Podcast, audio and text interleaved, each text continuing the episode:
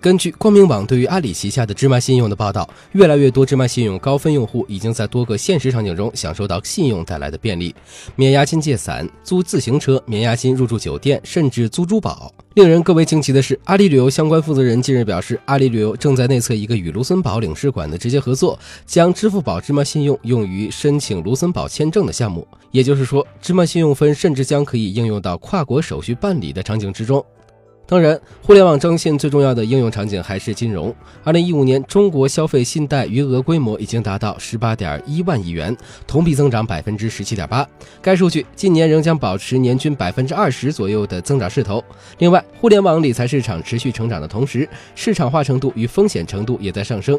截至二零一五年年底，P2P 行业问题平台数已经超过一千两百家。不论是授信还是理财，金融市场的风控需求都要求征信行业的跟进。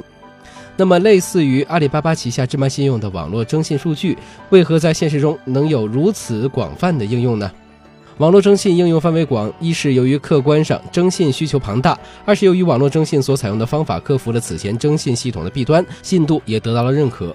很多场景长期对征信数据一直存在需求，只是这种需求此前难以得到征信体制的支持。在我国，由于金融市场化的时间较短，主要服务对象为金融机构的征信机构的发展也较晚，加上政府所掌握的数据沉淀在不同部门，大量人口并没有借款还款的行为等因素，信用数据分散与缺失的问题也比较突出。网络征信则大大拓展了信用的内涵和外延，将电商交易数据。网上求职招聘数据，甚至是看似与信用不相关的信息纳入分析范围，建立了精确和多维的用户画像。比如，京东金融就一直在扩充数据源，投资了许多数字类企业，如数库、聚合数据等。凭借互联网技术涌现的第三方征信机构，还将借助大数据创新了数据的使用方式。以大数据应用于消费信贷为例，不同银行中需要审批人员来进行数据的评估。